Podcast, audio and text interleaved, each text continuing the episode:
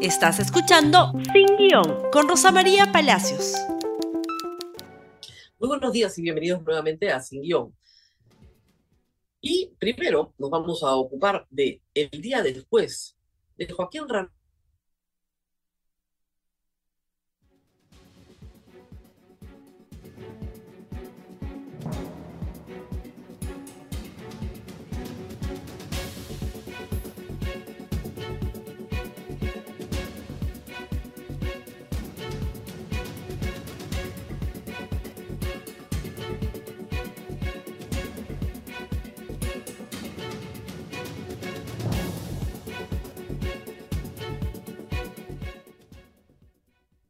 se pausó el video en el peor momento, pero bueno, vamos a lo nuestro.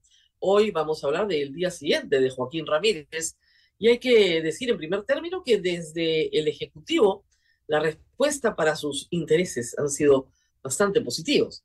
Es decir, inmediatamente de las cartas notariales de Océano Ramírez, del el comunicado de Fuerza Popular, donde hay una amenaza no tan velada a la presidenta de la República, el señor primer ministro salió a decir que ellos no tenían nada que ver con este caso. Y lo dijo así, por favor, la República. O tal a la acata exigencia de Fuerza Popular. Gobierno no intervendrá, entre comillas, en caso Joaquín Ramírez. Evidentemente, el gobierno no va a intervenir, porque es un caso que se ventila en el Poder Judicial y a través de la Fiscalía que solicita las diligencias que tiene que solicitar. El asunto es que los bienes incautados pasan a administración de Pronavi. Y Pronavi depende del Ministerio de Justicia. Y la Policía Nacional, que sigue ejecutando la diligencia, porque tienen 30 días para ejecutarla, esa Policía Nacional responde al ministro del Interior. No van a discutir en el Ejecutivo una condena contra el señor Ramírez, contra su hermano, contra sus primos, contra sus tías, etc. Lo que se va a discutir son en el Poder Ejecutivo las medidas para cautelar los bienes que han sido puestas a custodia del Poder Ejecutivo. Eso es lo que se va a discutir. En el Poder Judicial se va a discutir seguramente bien por bien. La Universidad de las Peruanas dirá, esto es mío, esto es de aquel, esto es mío, no lo puedes incautar. Cada medida de incautación de los 295 bienes se tiene que discutir una por una en el sistema de justicia. Ahí no participa por supuesto, el Poder Ejecutivo. Pero lo reafirmó Dina Boluarte, ¿no? Para que no quepa duda, y esto fue lo que dijo ayer, hizo una conferencia de prensa y dijo, somos respetuosos de las instituciones del Estado, no tenemos nada que ver en este caso, que te no, este, eh, Fuerza Popular es nuestro socio político y nos está sosteniendo en el poder, así que no nos vamos a buscar pleitos donde no corresponde. El que respondió también ayer por Twitter fue el señor eh, Ramírez. Como ustedes verán, lo que más le preocupa al señor Ramírez, pero lo que más le preocupa a Joaquín Ramírez es el tema de las avionetas. E, eso le genera gran perturbación. De los 295 bienes incautados, lo que le preocupa es lo de las avionetas. Pero vamos primero con el hilo que publicó, donde en realidad no dice nada. Dice que nació en Cajamarca en el año 70, tuvo una infancia muy triste, Luego llegó a Lima en el 84 a vivir a la casa de su tío Fidel, que fue como un padre para él, ¿no es cierto? Y luego se desarrolló en el mundo laboral y comercial. Muy bien. Hace casi 10 años, en el tweet 3, dice, vengo siendo investigado y mis bienes ya estaban congelados, entre comillas, no incautados, sea, no tiene nada que ver, congelados según él, no, que yo sepa, no le habían incautado nada, con una medida de inhibición sin poder de ser vendidos. Debo advertir que extrañamente, como consecuencia de la incautación, se me ha atribuido casi la totalidad de lo incautado. No, no, señor Ramírez, que le explique bonito su, su abogado. A usted no se le atribuye la totalidad de lo incautado. Se le atribuye a una organización criminal que fue fundada por su tío y a la cual usted pertenece. Muy bien. Por otro lado, manifiesto que las incautaciones ordenadas por el señor fiscal a cargo de la investigación se encuentran fuera de los plazos procesales. Eso es lo que ha venido diciendo el abogado de alas peruanas, no el de él, ¿no? Pero en fin, pero no es verdad, están dentro del plazo procesal. Y luego miren el, el tweet 6, que es lo que más le preocupa. Hace un hilo de siete tweets y lo que más le preocupa son las avionetas. Debo precisar además que las avionetas que aparecen en la incautación no me pertenecen. ¿ya? O sea, es, es realmente lo que más le interesa del tema. Tan es así que luego, por favor, hay otro tuit donde también habla de las avionetas. Tenemos el siguiente, por favor. La siguiente imagen. Esa, esta es una comunicación de la Escuela Aeronáutica Jorge Chávez y dice la Escuela de Aviación Civil Jorge Chávez corrobora mi versión, pone fin a la información malintencionada y sensacionalista que circula en medios. Avionetas no me pertenecen. Bueno, le pertenecen a su prima, a su prima hermana. Es decir, Fidel Ramírez y su hija tienen una relación directa con esta empresa de clases de aviación comercial se han incautado siete avionetas, cinco en Nazca y dos en Pisco, y se ha perdido el libro de accionistas de esa empresa. Fíjense ustedes qué cositas que pasan en esta familia, ¿no? Muy bien. Pero le pertenecen a la prima hermana y se está investigando a un grupo, a un grupo, a una organización criminal, donde evidentemente no va a estar pues a nombre del señor Joaquín Ramírez todo, pues en el delito de lavado de activos, justamente el tema es el ocultamiento, el uso de testaferros, el uso de terceros para esconder el patrimonio mal habido. Esa es la idea del delito de lavado de activos, por eso lo están procesando en este momento. ¿Qué más tenemos? ¿Cuál es el monto total de lo que ha establecido la fiscalía como lavado. Monto lavado atribuido a alas peruanas y a Joaquín Ramírez, es decir, a la organización criminal, es de 183 millones de dólares lavados. Alas peruanas acá tiene un papel fundamental, tal vez no la actual administración, pero hasta el año 2020, en 2019 muere eh, Fidel Ramírez, hasta el año 2020 esta organización universitaria tiene estas prácticas y por lo tanto está comprendida en el caso. Que haya cambiado la administración, que hayan votado a los Ramírez, no desaparece el delito de lavado de activos sobre los bienes de la universidad a las peruanas, ni sobre los que fueron sus gestores. Por eso es que se tiene que seguir investigando. ¿Qué pasa en el año 2020? En el año 2020 queda perfectamente claro que la Universidad de las Peruanas no va a obtener el licenciamiento de SUNEDU. SUNEDU es una institución pública que encabeza una lucha muy importante en el Perú desde 2015, que es mejorar la calidad universitaria. Y es evidente que numerosos intereses en el Congreso de la República, pública y notoriamente, han conspirado contra la autonomía de la SUNEDU ¿Para qué? Para favorecer a universidades como ALAS peruanas. De ahí que se incorpore a Fuerza Popular como un vehículo político para sostener los negocios de la Universidad a las peruanas, dado que el señor Joaquín Ramírez fue secretario general de Fuerza Popular, dado que fue congresista de la República de Fuerza Popular, y Osías Ramírez, su hermano, fue congresista elegido para el periodo 2016-2021. No, por supuesto, no se quedó porque en 2019 disolvieron el Congreso. Pero el vínculo de los Ramírez con el Partido Fuerza Popular es público y notorio. Y el Partido Fuerza Popular tiene una posición pública y notoria de ataque a la SUNEDU. No está solo, ¿ah? ojo, hay otros grupos políticos también. Podemos, por ejemplo, que llevó como candidato Urresti, vamos a hablar de Urresti en un momento, es otra de las de, otro de los partidos políticos con universidad. Acuña, ustedes dirán, también, pero Acuña se avino a la reforma, gastó muchísimo dinero, todo el dinero que debe haber gastado todas las peruanas en modernizarse y pudo obtener licenciamiento, a diferencia de las peruanas que no lo obtuvo. O sea, así de grave es el asunto. Y en mayo del año pasado, un grupo de publicistas me reclutó para hacer un video y explicarle a la gente en forma muy sencilla, con gráficos, con dibujitos, qué cosa es lo que estaba pasando con SUNED. Para entender el caso de alas peruanas, ustedes tienen que entender cuál ha sido el ataque a SUNEDU. Esta incautación, por supuesto, es una derrota para esa organización criminal, de acuerdo a la tesis de la Fiscalía. Pero habían obtenido un gran triunfo, que era destruir SUNEDU. ¿Atacando qué? Su consejo directivo. ¿Con qué? Con una ley que luego es avalada por un tribunal constitucional que es escogido por este mismo Congreso y que le da la razón al Congreso en absolutamente todo lo que se le pide. Voy a compartir con ustedes, antes de pasar al bloque de Urresti, el famoso video, para que ustedes entiendan qué fue lo que hicieron estas organizaciones políticas vinculadas a universidades que no pasaron el licenciamiento. Adelante.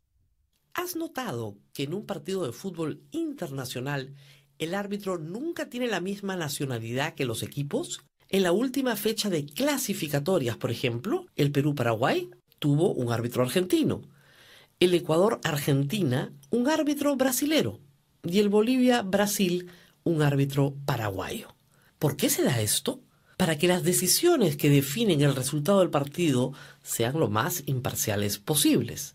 Bueno, el partido actual es el futuro de la educación superior de nuestro país, es decir, el futuro de cientos de miles de peruanos que sueñan con tener una carrera, un empleo y una mejor calidad de vida. ¿Qué acaba de pasar? El Congreso ha aprobado una ley que cambia la manera en la que se elige a los miembros del Consejo Directivo de la SUNEDU, es decir, a los árbitros de la educación universitaria. ¿Cómo se da la elección de este Consejo Directivo? Desde la reforma universitaria del 2014, cinco de los siete miembros del Consejo son elegidos por concurso público. ¿Esto qué significa? Que pueden participar aquellos peruanos que cumplan con tener un doctorado, una trayectoria prestigiosa, una conducta intachable, y aquí uno de los puntos más importantes. No pueden ser autoridades, directores, rectores, ni dueños de universidades. Un comité especial de la SUNEDU analiza las hojas de vida y antecedentes de cada candidato y se elige a las personas más calificadas e imparciales. Pero el Congreso quiere modificar este proceso de selección para que la mayoría de los miembros del Consejo Directivo sea elegido a dedo. ¿Por quién? Por las mismas universidades. ¿Y por qué el Congreso está interesado en debilitar a la SUNEDU? porque varios de los partidos políticos del Parlamento actual tienen vínculos directos con universidades privadas, las que claramente se beneficiarían de ser juez y parte de su ente regulador. Por ejemplo, una de las funciones de la SUNEDU es el licenciamiento de las universidades. Desde el 2014, la SUNEDU ha recibido 141 solicitudes, pero solo la otorgó a 92 instituciones. Es decir, 49 de ellas no cumplieron con los estándares mínimos para ser consideradas universidades. Con un consejo directivo parcializado, muchas instituciones podrían recibir el licenciamiento de universidad y así estafar a jóvenes con educación mediocre a cambio de un cartón. El presidente acaba de anunciar que el Ejecutivo observará la ley, es decir, no la promulgará tal como está, pero estemos seguros que el partido no ha terminado. El Congreso tiene los votos suficientes para seguir insistiendo. Hoy somos un solo equipo de 30 millones de peruanos. No importa por quién votaste. Hoy nos toca alentar por el futuro del país. Hagamos que el rival nos escuche. Eso fue en mayo del 2022. El Congreso, por supuesto, insistió. Se planteó una acción de inconstitucionalidad y la ganó porque el Tribunal Constitucional lo eligieron ellos mismos a la medida de estos intereses. El caso a las peruanas creo que pone de nuevo en debate lo que este Congreso ha hecho con la SUNEDU y los vínculos de estos mafias organizadas de la educación superior para asaltar nuevamente la educación universitaria. Recién se ha instalado este nuevo SUNEDU con esta nueva composición que como ustedes saben hemos hablado largo acá. Pero otro Congreso, otro Congreso con otros electores que sean perfectamente conscientes de este asalto tienen que cambiar las cosas. Esto no puede durar para siempre. Vamos a una pausa y rezamos con el caso Urresti.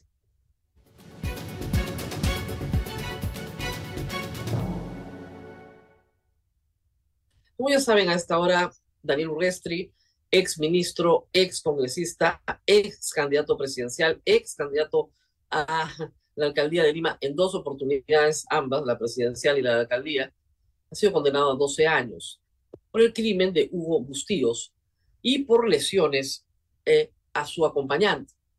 Estamos hablando de un crimen cometido hace 34 años, en 1988.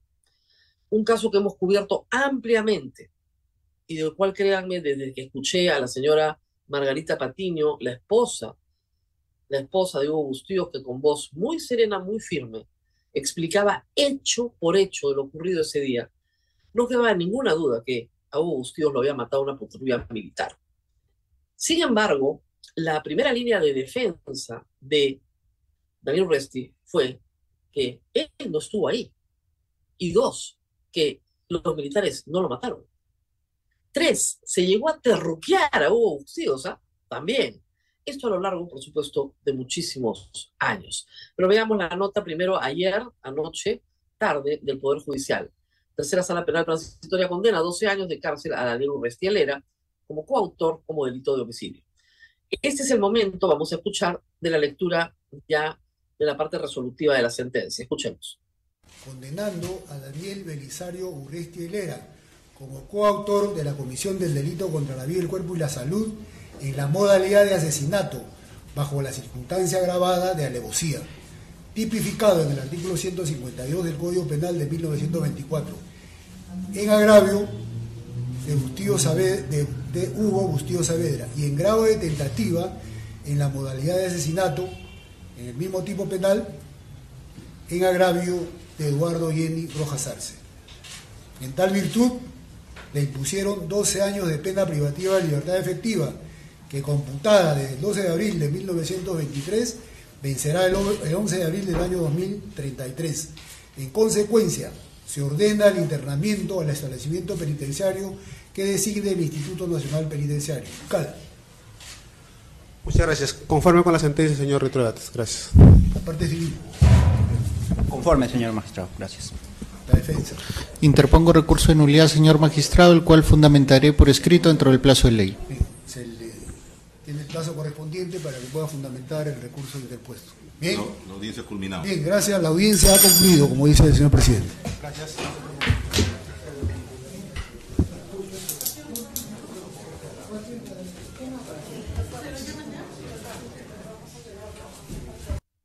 La lectura de la sentencia duró ocho horas, la República estuvo en todo momento cubriendo los hechos y hay que resaltar algunas cosas que sí se dijeron durante la audiencia y que valoraron, realmente valoraron en el colegiado. Lo primero, lo siguiente, a Hugo Bustíos lo asesinó una patrulla militar.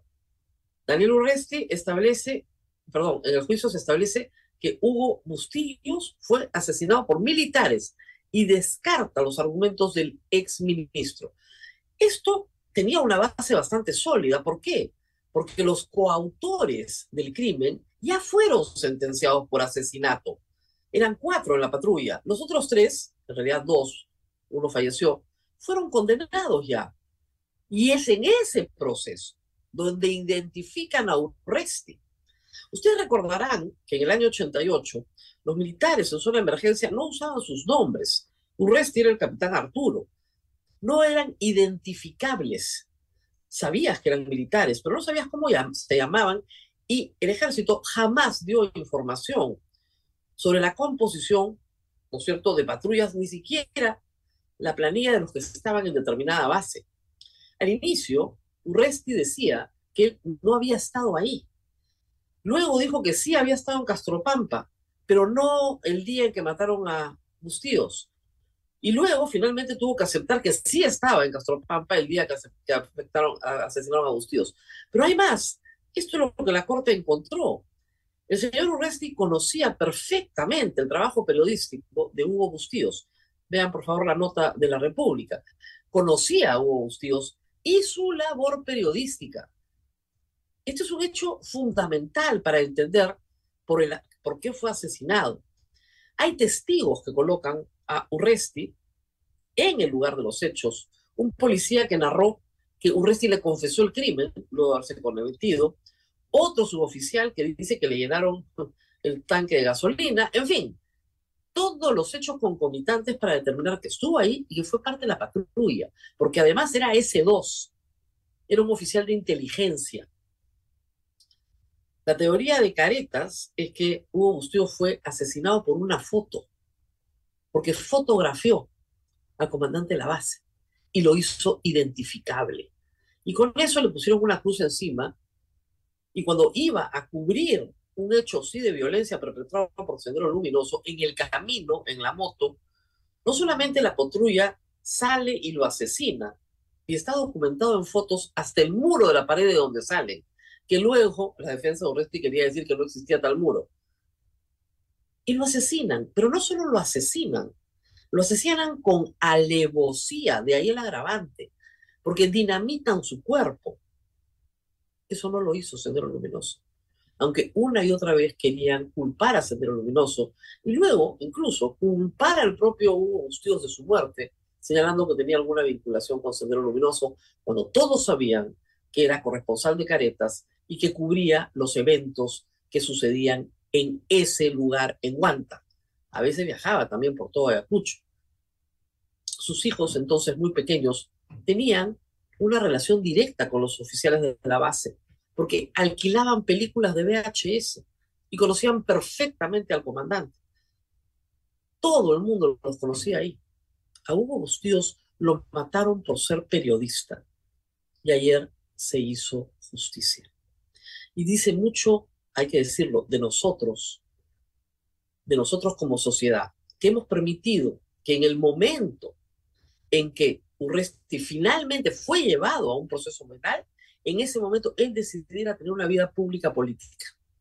Antes no la tuvo, pero en el momento en que ya estaba siendo procesado primero en Ayacucho, luego en Lima, decidió ser ministro, decidió ser candidato presidencial, decidió ser candidato a alcalde, decidió ser de nuevo candidato presidencial, de nuevo candidato a alcalde. Y por supuesto en el intermedio congresista.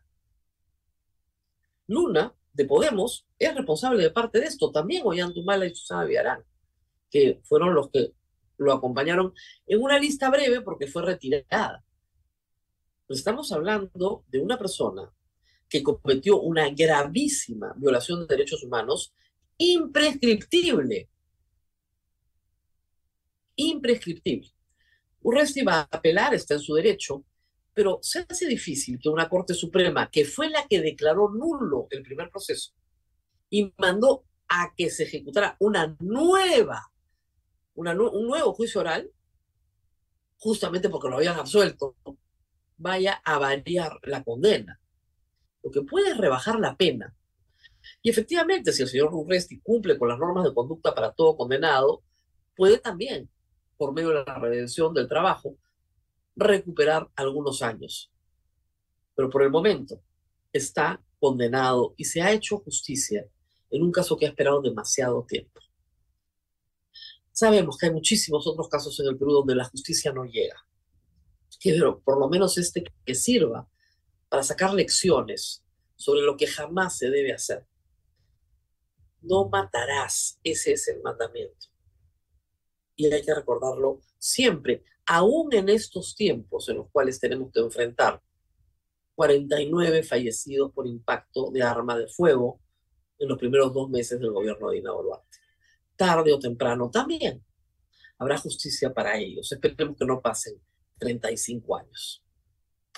Muy bien, nos tenemos que despedir. Esto ha sido todo por hoy. Un día realmente de justicia y de esperanza en la justicia. Eso ha sido todo por hoy. Compartan este programa. Nos vemos nuevamente el día de mañana. Hasta pronto. Gracias por escuchar Sin Guión con Rosa María Palacios. Suscríbete para que disfrutes más contenidos.